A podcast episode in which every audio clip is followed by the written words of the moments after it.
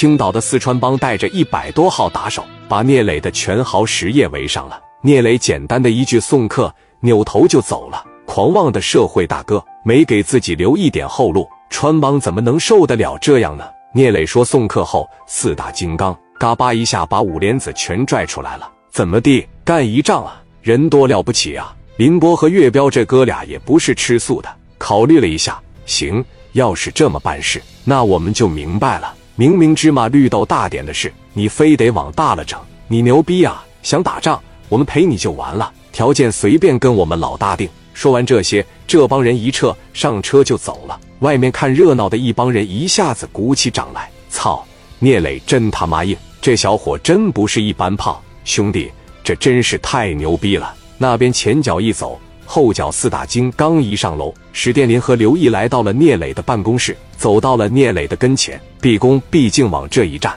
哥，我俩惹事了，你想怎么处罚就怎么处罚得了。磊哥瞅着他们，这都里边有俩钱了是吧？膨胀了，操！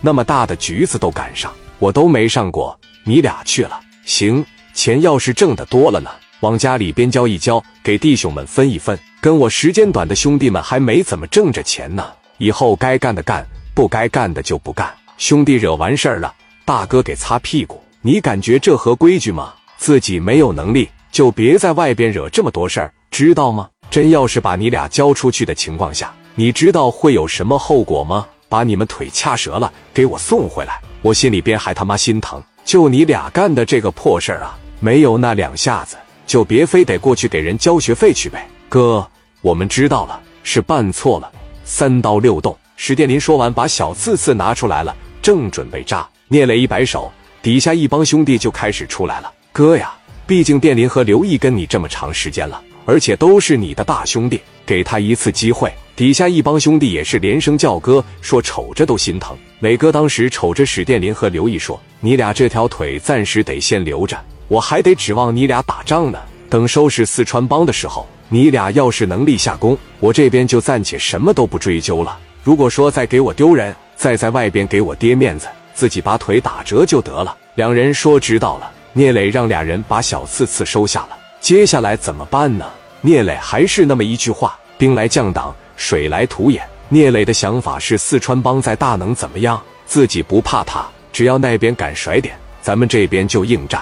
聂磊自信地说：“正好手里边没米厂，这下送上门了。”那边林波和岳彪来到王文明的办公室，对自己的老大说：“明哥，聂磊的这个狂妄程度超乎了咱们的想象。我们领着一百多人去，这小子脸上一点恐惧的神色都没有。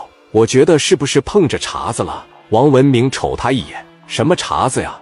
玻璃碴子呀？是苞米碴子呀？咱们不就是碴子吗？甩点了。”林波说：“聂磊的意思是想打，或者是想甩点都随便，尽管给他打电话。”王文明拿过电话号码说：“我给他打个电话，看他要咋地。”正在等着四川帮老大电话的聂磊一接电话：“你好，你好，哥们，我是奥龙酒店的王文明。”聂磊问道：“怎么了？”